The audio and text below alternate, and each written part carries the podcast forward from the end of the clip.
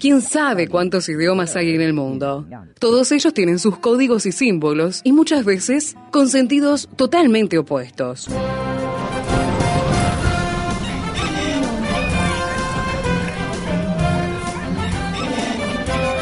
Jungla semántica. Para descifrar las palabras, para entender su raíz, para saber de qué hablamos.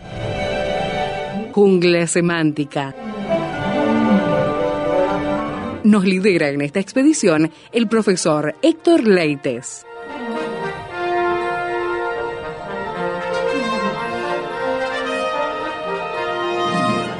Hoy avanzamos a un nuevo capítulo en la jungla semántica, sí, porque estamos en Primera de Pedro, pero capítulo 5. Bienvenido Héctor, gracias por acompañarnos. Muchas gracias Esteban, saludamos a la audiencia y por supuesto hoy en imágenes verbales escrita en el libro de Primera de Pedro. Aquí en Jungla Semántica tenemos un capítulo Esteban muy interesante, un capítulo con muchas exhortaciones, Ajá. muchas exhortaciones. Estamos hablando de Primera de Pedro capítulo 5, versículo 1 en adelante y ya vemos que es un capítulo que eh, bueno, va a tener muchas exhortaciones a todos, a los ancianos. Ojo, eh, tenemos que ver muy bien, Esteban, porque anciano va a tener un área de movimiento de la palabra. Ah. Si es anciano de edad o es anciano en cuanto a cargo en la iglesia, eh, a los jóvenes, a los mayores, a toda la gente en general, eh, una oración final, una conclusión. Va a ser un capítulo muy, muy, muy enérgico, muy bueno, muy movido. Claro, al ser el último capítulo, la última sección, también como que el autor va cerrando, sí. movilizar, Sí, ¿no? movilizar y va cerrando algunos temas que no los dejó todavía, este, digamos, concluido totalmente y ahora los va a cerrar.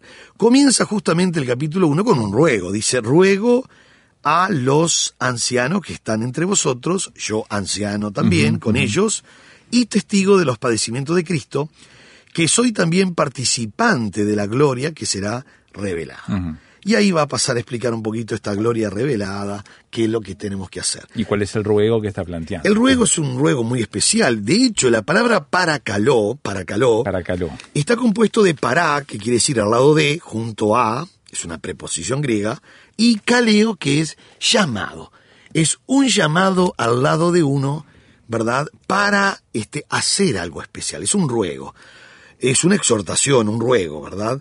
Y este ruego dice ruego a los ancianos. Acá es donde tenemos que ir un poco despacio, porque para palabra pastor en la Biblia, para hablar de pastor, lo que nosotros conocemos como un pastor, Sí. hay cinco palabras. Cinco palabras. Cinco palabras. Después hay algunos sinónimos que se utilizan, pero las cinco palabras realmente muy concretas que hay en la Biblia, en el Nuevo Testamento, es, la primera es poimano. Poimen Poi- o poimano. Poimano, así como suena, poimano. Eh, puede ser un sustantivo, un verbo, poimano. La segunda palabra es episcopus, de ahí la palabra episcopal. Claro. La tercera palabra es bosco, de ahí que mucha gente ha leído Don Bosco. Por ejemplo, sí, Exactamente, verdad. bosco, quiere decir pastor. La cuarta palabra es egeomai, que viene de una raíz que es geo, que es tierra, Claro. porque es el que te va conduciendo por el camino de tierra, ¿no? Una cosa así. Y la palabra número cinco es la palabra presbúteros, presbúteros, de ahí la palabra previsterio o eh, prevístero, ¿verdad? Estas son las cinco palabras que más se usan, pues, o las que se usan en realidad. Después lo que hay son sinónimos. Poimano, episcopus, bosco, egeomai y presbúteros. Presbúteros. Presbúteros. La que se va a utilizar mayormente cuando se habla de anciano, la traducción en español anciano, es mayormente es presbúteros. Presbúteros, Cuando se habla de pastores poimena o bosco, se van intercambiando las palabras. Pero mayormente cuando hablamos de presbúteros, está hablando de la palabra anciano. El único problemita que estamos teniendo es que todas las palabras en el español y en el griego tienen su área de movimiento. Si yo digo prender la radio, en Montevideo se puede entender. En otro país de América Latina, uno dice, ¿cómo prender la radio? ¿La prendemos fuego? ¿Qué hacemos? La incen- encenderla. Eh, encenderla, eh, o la incendiamos, o la encendemos. Claro. Y uno dice, eh, es encender la radio, prender la radio. Y bueno, so- son este, palabras coloquiales, palabras que se utilizan en cada ciudad. Entonces, como hemos visto más de una vez, eh, eh, por lo general en la región de Montevideo, Buenos Aires, lo que es Uruguay, Argentina, eh, mayormente Uruguay, Argentina, El Río de la Plata. el claro. río de la Plata, hablar de una flauta, podemos estar hablando de un pan o podemos estar hablando de un instrumento, Instrumento musical. musical, claro. Entonces hay que tener presente que si yo voy a una panadería y digo, deme una flauta, él no me va a preguntar si es dulce o traversa. Yo estoy en un contexto Sí, que me sí. puede preguntar con sal o sin sal. Exacto. Ahora salgo con el pan abajo del brazo y entro a una casa de música y le digo, deme una flauta. Y él no me va a preguntar con sal o sin sal, me va a preguntar dulce o traversa, porque no van a estar cuestionando porque yo estoy en un contexto. Ahora, si yo voy con los ojos cerrados y alguien habla así y yo no veo el contexto, yo no sé si estoy en una panadería o en una casa de música. Entonces yo puedo decir exactamente lo mismo en diferentes lugares y por decirlo en, una, en una diferencia de 10 minutos y de dos cuadras, ya adquirió otro valor, aunque la palabra era deme una flauta. Bueno, entonces esto con los verbos pasa lo mismo, a veces con las palabras pasa lo mismo, sustantivos, adjetivos. Y acá cuando dice ruego a los ancianos, la palabra es presbúteros. Presbúteros. Presbúteros. Y en este caso, como está declinado, es presbúteros. Este, y esta palabra presbúteros es la palabra pastor o anciano. Ajá. Por eso hay muchas iglesias que no le llaman pastor al que está pastoreando, le Claro. llaman anciano. Claro. Y si nosotros tenemos este, dos ancianos, tres ancianos que están. Y bueno, está bien porque la palabra anciano quiere decir pastor, no hay ningún problema. En otros lugares la palabra anciano simplemente es un cargo un poco por debajo de la palabra pastor. Ya tiene un, adquiere un nivel de jerarquía, digamos. Exactamente, adquiere eh, un nivel de jerarquía y tiene otra función inclusive. Una cosa es la función del pastor, otra del anciano, del diácono y todo esto. Bien, Eh, por eso hay que tener cuidado porque se va a mover. En el capítulo 5, la palabra presbúteros se va a mover. En un caso como aquí, en 5.1, es muy claro que está hablando de los pastores. Y en el versículo 5 y 6 va a adquirir otro valor. Ahora, como estamos hablando de un ruego, dice ruego a los ancianos, a los oficiales de la iglesia, podríamos decir, o a los pastores, que están entre vosotros. Y ahora dice, yo anciano también. También. Aquí aparece una palabra compuesta que es la única vez que aparece en la Biblia, la única vez. Es la palabra sum presbúteros. No se complicó mucho Pedro, pero utilizó una palabra que la usa él en esta ocasión y no se usa más en toda la Biblia. Estamos diciendo que entonces se refiere a los que dirigían la iglesia que recibieron la carta como pres- presbúteros y él se aplica a sí mismo sum presbúteros. Sum presbúteros. O sea, él está descendiendo y ahora voy a explicar por Ah, qué. descendiendo. Sí, porque él es apóstol y en aquel entonces un apóstol era algo increíblemente importante. Ah, Es la columna de la iglesia. No, sí. son las bases. Por eso nosotros sabemos bíblicamente que nosotros no somos ni apóstol ni profetas porque lo dice categóricamente Efesios 2.20. Nosotros vamos siendo, la iglesia va siendo edificada sobre, Ah, sobre el fundamento de los apóstoles y profetas. Ahora, ahí está la diferencia. Acá no hay que ser muy eh, exégeta en el griego, aún en el español. Si yo soy un ladrillo como iglesia, que estoy siendo edificado sobre aquellos que establecieron las prácticas y la doctrina en la Biblia, yo no soy ni apóstol ni profeta. No. Simplemente soy un ladrillo. Puedo ser mal quemado o bien quemado el ladrillo, pero soy un ladrillo. Igual el Espíritu Santo nos revoca a todos con, con ese buen revoque, ¿verdad? Somos todos iguales. Pero entonces quiere decir que si la iglesia, y, y- y hay que tener cuidado, Esteban, porque no solamente Efesios se menciona eso, se menciona en otros pasajes como Corintio y Romanos, que nosotros somos casa, hebreos también somos casa espiritual, somos un bloque, un ladrillo, somos un ticholo, que vamos edificando la casa espiritual. Ahora, no somos cimiento. No. La Biblia dice en Efesios 2.20 que nosotros vamos siendo edificados o edificados, ¿verdad? Como dice la palabra de Dios en Efesios 2.20, sobre el fundamento de los apóstoles y profetas, la cual, y es muy interesante el énfasis que pone Pablo aquí, dice, edificados sobre el fundamento de los apóstoles y profetas, siendo la principal piedra del ángulo, Jesucristo mismo. Y enseguida dice, ¿en quién? En Jesucristo mismo.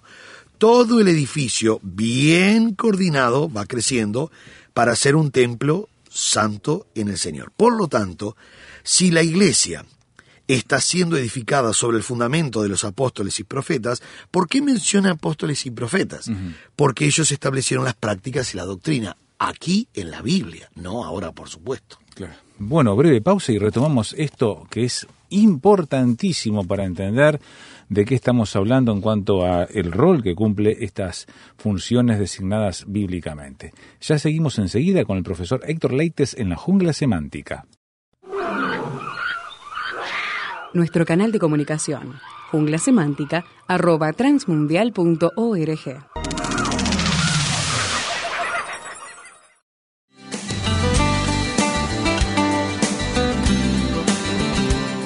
Prepárese con el Seminario Bíblico de Fe, enseñando con excelencia para un servicio eficaz. Seminario Bíblico de Fe. Por informes, llame al 2 902 9089 2 902 9089.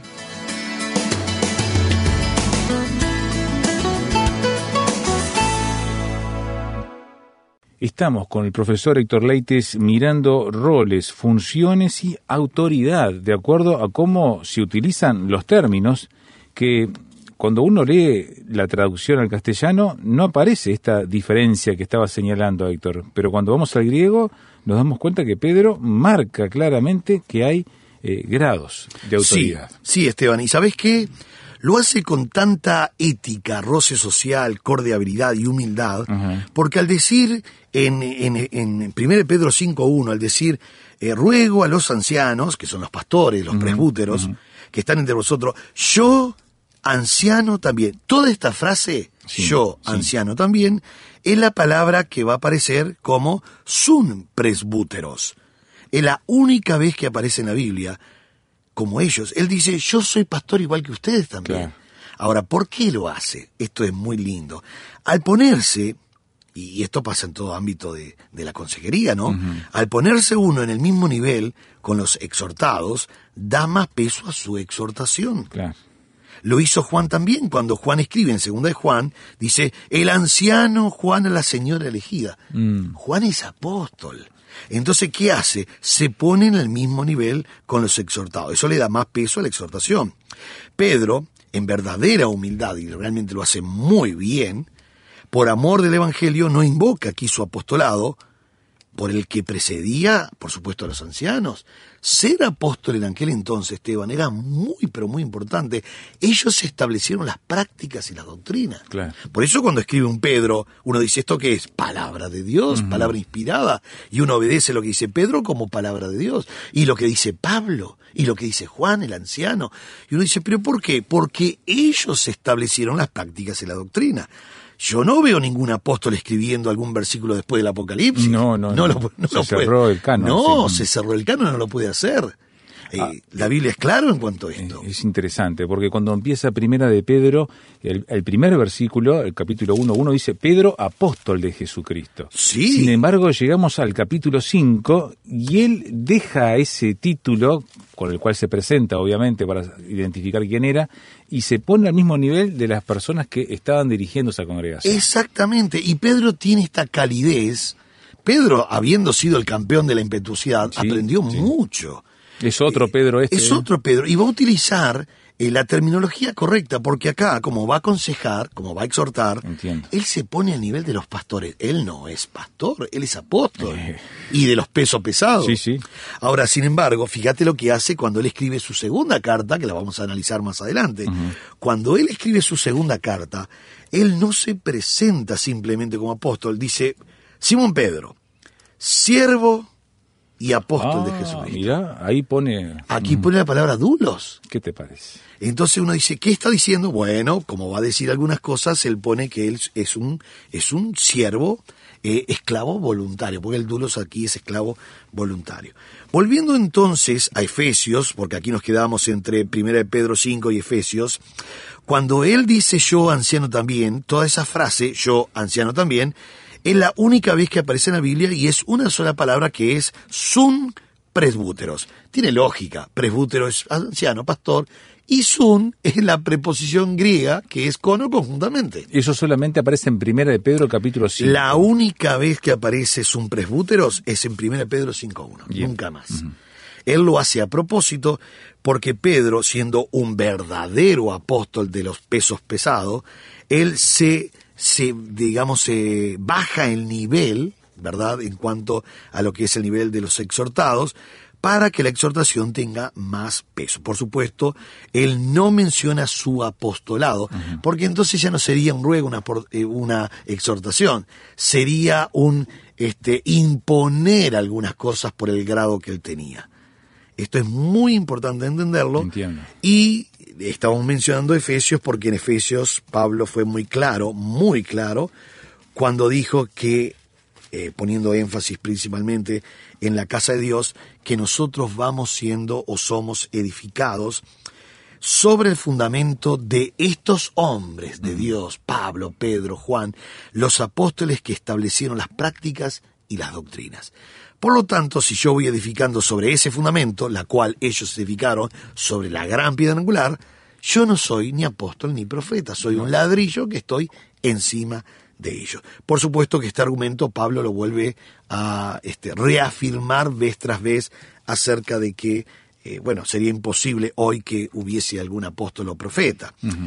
Pero no porque a mí me parece, sino porque aún los requisitos para ser apóstol y profeta No los eran- cumplimos, No los seguro. cumplimos, exactamente. Volviendo a Primera de Pedro, capítulo 5, es interesante que él habla de una palabra ahora, que es la palabra mártir Mártir. que es la palabra testigo. Dice, ruego a los ancianos que están entre vosotros, yo anciano también, con ellos, y testigo, esto es muy importante Esteban, pero sumamente importante esta palabra testigo, que en el griego es la palabra martis o Martis. martus. Martureo es la palabra testigo. Aquí la palabra martus. La palabra testigo en el griego quiere decir mártir. Porque el ser testigo de Cristo, como cuando Él les dijo a los discípulos, "Mu- muchachos, no se muevan de Jerusalén porque en pocos días viene la promesa del Espíritu. Y cuando llegue esa promesa a ustedes, ustedes van a recibir un poder especial, que es el mismo Espíritu Santo en ustedes, para que puedan ser mis testigos. Esa palabra testigos es entregar a Cristo aún hasta la muerte. Lo que pasa que hoy estamos acostumbrados que en el primer problema me quedo en casa este, sí, llorando, sí, que se arregle como pueda. No Pero- voy más, me, ya está. Exactamente, pero nosotros cuando empezamos a ver este, en las grandes persecuciones que tuvo la iglesia del año 95, cuando Juan escribe en la isla de Patmos, ¿verdad? Domiciano, Trajano, Antonio Pío, Severio, eh, Decio, este, hasta llegar a Constantino en el Impresionante. 315, estamos hablando del año 100, casi 100, 90 y algo, al 317, estamos hablando de muchos años. Y esos años, Esteban, ellos tenían que predicar en catacumbas y, y por códigos y escribían en el- la tierra, en la arena. Y uno dice, pero, que, pero eran perseguidos a muerte. Pero ellos se entregaban su vida. Claro. Y todos estos que establecieron las prácticas en la doctrina, Pablo, Pedro, Juan, los que escribieron, todos, ellos se entregaron la vida por Cristo. Y cuando el Sanedrín amenazaba, amenazaba de muerte, Pedro se, se da el lujo de decir con, con Juan, bueno, miren, nosotros no podemos dejar de decir lo que hemos visto y oído, hagan lo que quieran ustedes. ¿Qué es mejor obedecer a los hombres antes que Dios? Y los intimaron a que dejaran de predicar de Cristo. Y ellos dicen, no, lo lamento, seguiremos haciendo. Y aún el Sanedrín veía el gran denuedo de estas personas porque sabían que eran pescadores, no oradores de la ONU. Claro. No eran griegos eh, filósofos, no eran pescadores. Y el Sanedrín sabe quiénes son. Pero entonces se maravillan de que habían estado con Jesús. Estar con Jesús siempre nos marca, siempre nos marca. Y ahora él dice una palabra muy importante, que dice, y testigo de los padecimientos de Cristo, que soy también participante de la gloria que será revelada. Bueno, acá viene algo, yo decía, importante, porque la palabra testigo es la palabra martus, mártir. Sí. Él fue, porque Pedro fue, no nos olvidemos la historia, ¿no? No nos olvidemos cuando Pedro negó, cuando Pedro este, se escondió, Sí. cuando Pedro lo vio resucitado en la playa. Hasta maldijo en su momento. Sí, maldijo, hubo perjurio, eh, diciendo, maldita la hora que ustedes me dicen que yo conozco al Galileo. Yo no, no, no, tres veces negó al Señor. Pero también después de esto se arrepintió genuinamente. Y la Biblia es muy clara, Esteban. Primera Juan 1.9 dice que si confesamos, por supuesto de corazón está hablando la Biblia, Sí. Dios es fiel y justo para perdonar nuestros pecados y limpiarnos de toda maldad. Pedro se arrepiente y ya, ya no es el mismo Pedro que estaba negando. Ahora este, Jesús se presenta en estos 40 días de cuerpo glorificado de la resurrección. Desde el domingo que resucitó hasta aquel día que ascendió, pasaron 40 días. Él les dijo, no se muevan porque en 10 días, bueno, no dijo los días, dijo en pocos días en el Pentecostés o en pocos días vendrá el Espíritu Santo. Bien, ahora Esteban en esos 10, en esos 40 días que Jesús estuvo con cuerpo glorificado, él se presentó 10 veces a los discípulos. La primera vez aparece en Juan 19, Juan 20, Juan 21. Bueno, 10 veces. Cada vez que se presentó en estas 10 presentaciones los discípulos, le dio una nueva enseñanza, los alentó. Hubo inclusive una degustación del Espíritu Santo cuando sopló aquel primer domingo en ellos el Espíritu Santo, los fortaleció, les enseñó, les dio nuevas comisiones a Pedro, eh, eh, este, pastorea mis corderos y alimenta mis corderos y me ama. Bueno, hubo cosas muy lindas en aquel entonces. Pedro fue aprendiendo mucho, ahora es un Pedro con una veteranía y con una vasta experiencia en el Señor, y él dice algo muy lindo.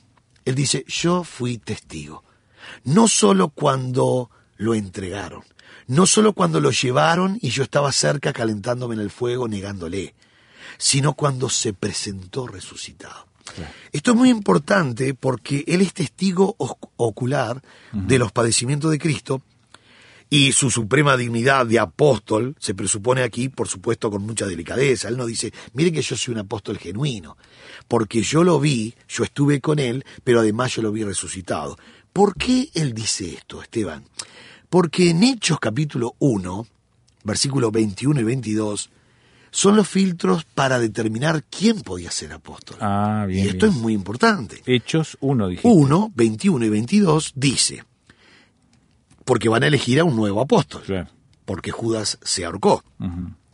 Es necesario, dice Hechos 1.21, es necesario, pues, que de estos hombres que han estado juntos con nosotros todo el tiempo, que el Señor Jesús entraba y salía entre nosotros, comenzando del bautismo de Juan hasta el día en que de entre nosotros fue recibido arriba. Uno se ha hecho testigo con nosotros de su resurrección. Ajá. ¿Sabéis? Eh, y quiero finalizar con esto que es muy importante. Eh, Pedro tiene tanta delicadeza que él podía decir, bueno, muchachos, yo soy un verdadero apóstol. No tengo que decirle mucho más que yo estuve comiendo con él tres años y tampoco tengo que decirle que lo vi resucitado. Claro. En diez oportunidades se presentó en la playa y Jesús este, hizo el pez en, en las brasas y comimos con él. Con, eh, eh, él lo vio. Entonces, es muy importante que uno de los requisitos, o mejor dicho, el requisito para ser apóstol era, en aquel entonces, haber estado tres años con Cristo y haberlo visto resucitado. Claro. Esta es la razón, y finalizo con esto porque va a quedar una duda acerca de Pablo, Mm, Exacto. porque muchos dicen, pero Pablo no comió con él. No, No. es verdad, él reúne en primera instancia un solo requisito que es específicamente haberlo visto resucitado cuando iba camino a Damasco. Claro. Pero si nosotros ponemos atención, y mucha atención, nosotros sabemos perfectamente que él, una vez Pablo, una vez que de convertido, él se tiene que internar tres años con ajustes teológicos con Cristo. Fue Cristo el que le enseñó. Estuvo en el desierto ahí de Arabia. Estuvo ¿no? en el desierto y eso lo dice Gálatas 1, que dice perfectamente, dice y, eh, 1.17, ni subí a Jerusalén a los que eran apóstoles antes que yo, sino que fui a Arabia y volví de nuevo a Damasco. Después de tres años, tres años, subí a Jerusalén para ver a Pedro y permanecí con él 15 días, pero no vi a ningún otro de los apóstoles, sino a Jacob, el hermano del Señor. En esto que escribo, he aquí delante de Dios que no miento. ¿Por qué dice esto? Porque dice en el 1.12, pues yo ni lo recibí ni lo aprendí de hombre alguno, sino por revelación de Jesucristo. Y uno dice, ¿cómo puede aprender tres años de la vida de Cristo, como los demás apóstoles, o como los demás apóstoles, Sí, sí, sí. si él no, No estuvo, estuvo con Cristo? Bueno, él tiene que reunir estos tres años en el desierto de Arabia con los ajustes teológicos que necesita, porque él es un estricto fariseo, y ahora tiene que predicar la justificación por fe. Así que reúne la La- condición. la condición. Por eso, querido amigo, eh, redondeando este tema que es este gran ruego de Pedro hacia los pastores, una de las cosas importantes es cómo nosotros, hoy, sin ser apóstol ni profeta, simplemente cristianos, cómo podemos ser testigos y cómo podemos testificar de Cristo. No lo hemos visto, tampoco hemos hablado con Él, ni tampoco lo vimos resucitado, pero entró en nuestro corazón, está en nuestra vida y nosotros podemos contar de Él por toda la historia bíblica y por lo que Cristo ha hecho en nuestro corazón. Que Dios le bendiga ricamente y que podamos seguir transmitiendo las grandes verdades Amén. del Señor.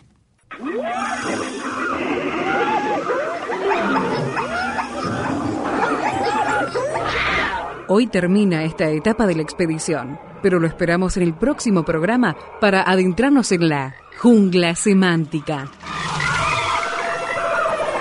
Jungla semántica es una producción del Seminario Bíblico de Fe y Radio Transmundial. Jungla semántica.